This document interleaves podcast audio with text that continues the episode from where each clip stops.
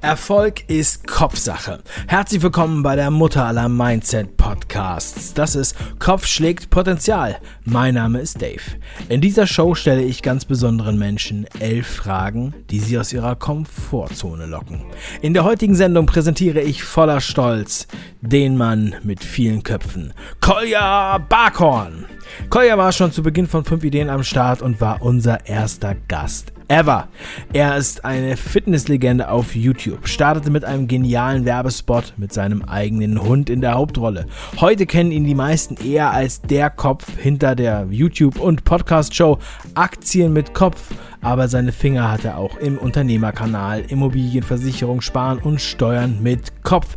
Ich sage es ja immer wieder, hier ist der Beweis. Erfolg ist Kopfsache. Koya, herzlich willkommen zur Show.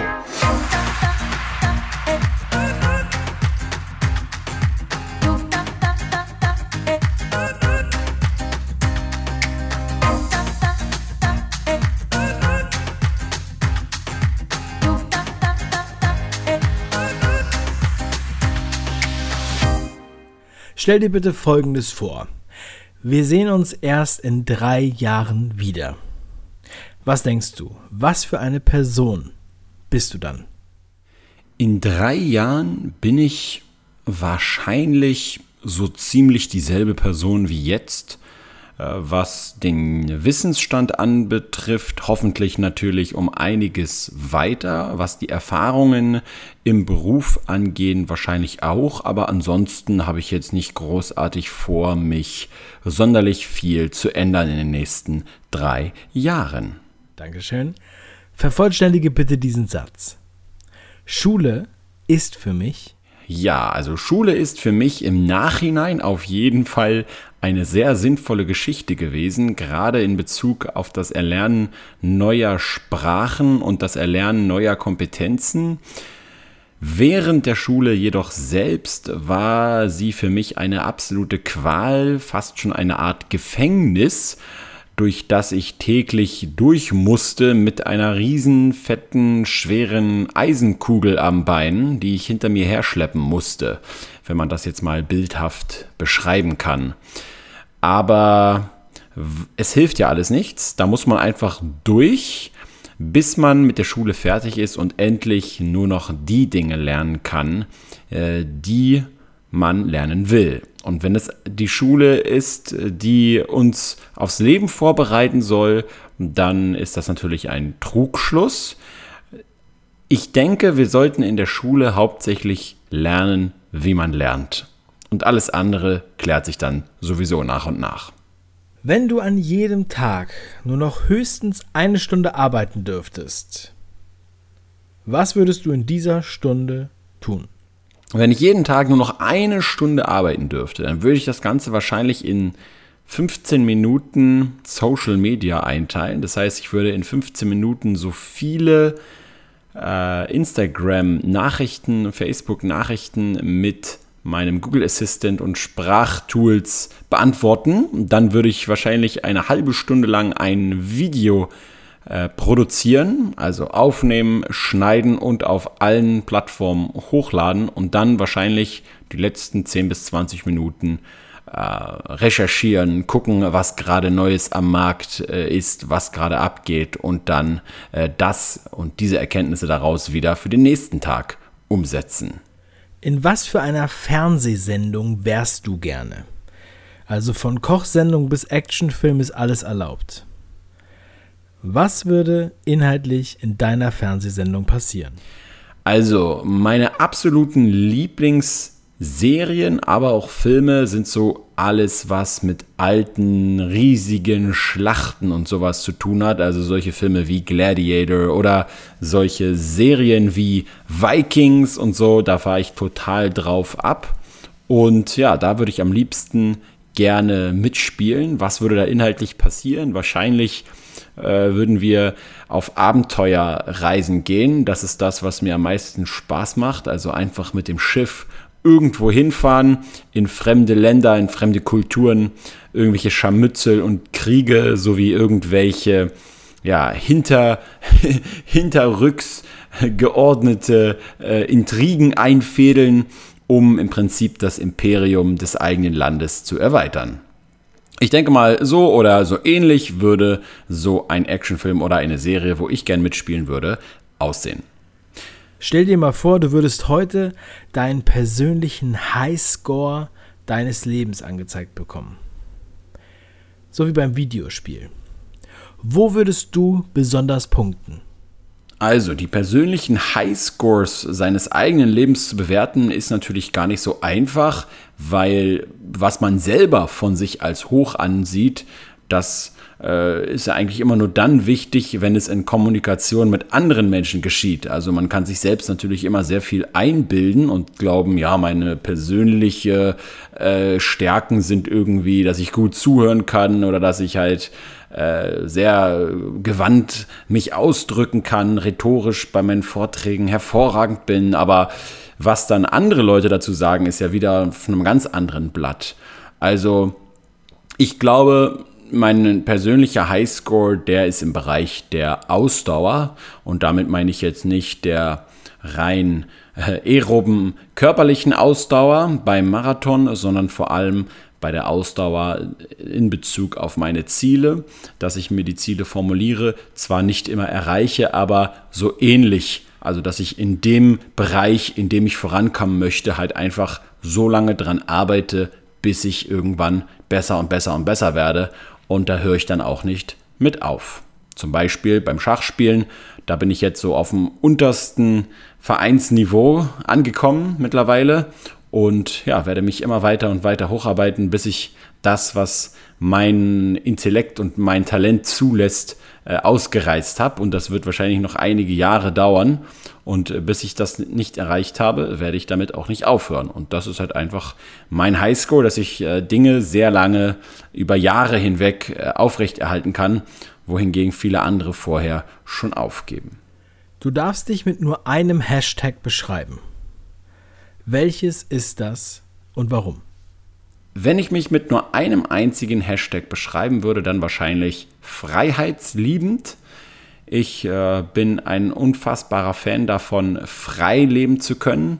Und das bedeutet vor allem frei im Austausch und in der Kommunikation und im Handel mit anderen Menschen. Freiheit die eigene Meinung zu äußern, Freiheit, andere kritisieren zu dürfen und selbst kritisiert zu werden, Freiheit der Wahl, Freiheit von dem, was ich esse, Freiheit von dem, wo ich wohnen möchte und so, ohne dass andere Menschen ihre Art von Freiheit auf meine übertragen wollen oder dass sie kontrollieren wollen, wie ich meine Freiheit leben möchte. Und das ist leider in der aktuellen Zeit gar nicht so einfach. Aber das ist jedenfalls der Hashtag, der mich wohl am meisten beschreiben würde. Welche verstorbene Persönlichkeit würdest du gern treffen und was würdest du sie fragen? Da gibt es natürlich eine unfassbar schiere Menge an spannenden und interessanten Persönlichkeiten. Wenn ich mir jedoch eine einzige raussuchen müsste, dann wäre das wahrscheinlich Earl Nightingale, und ich würde Earl Nightingale nichts fragen, sondern ich würde ihm einfach nur danken dafür, dass er damals das Audioprogramm Lead the Field aufgenommen hat und produziert hat. Ein Programm, was ich schon 50 Mal oder noch mehr durchgemacht habe und was mir unglaublich viel in meiner Entwicklung und in meinem beruflichen Vorankommen geholfen hat. Was tust du, um nicht normal zu sein? Was ich tue, um nicht normal zu sein? Eigentlich gar nichts. Also ich tue nichts bewusst, um normal zu sein und auch nichts bewusst, um unnormal zu sein, sondern ich tue einfach die Dinge, die mir Spaß machen und die ich für richtig halte. Und wenn dann einige Dinge davon normal sind, einige Dinge davon unnormal sind, dann ist mir das eigentlich recht egal. Meine Oma sagte immer, über Geld spricht man nicht, Geld hat man. Wie sprichst du über Geld und wie oft tauschst du dich darüber aus? Naja, am besten, man hat beides. Wenn man halt nicht über Geld spricht, dann bekommt man meistens auch nicht sehr viel Geld. Äh, bestes Beispiel, wir hatten natürlich im SWR Nachtcafé wieder mal so eine interessante Talkrunde. Ein Freund von mir, der Rainer Zittelmann, war auch dort äh, zu Gast im Fernsehen und dort äh, spricht man über Geld in der Regel in einer eher negativen Stimmungslage. Es werden dann solche abgezockten Rentner eingeladen und irgendwelche äh, Restaurantbesitzer, die von einem Immobilienhai rausgehauen wurden aus ihrem kleinen Restaurant und so weiter und so fort. Und wenn man überhaupt über Geld spricht, dann meistens in einem negativen Kontext. Ich finde das natürlich kompletten Bockmist, ja, um nicht zu sagen Bullshit. Ich weiß nicht, ob man hier in eurem Podcast auch solche Swearwords benutzen darf, sonst könnt ihr die ja rauspiepen oder so.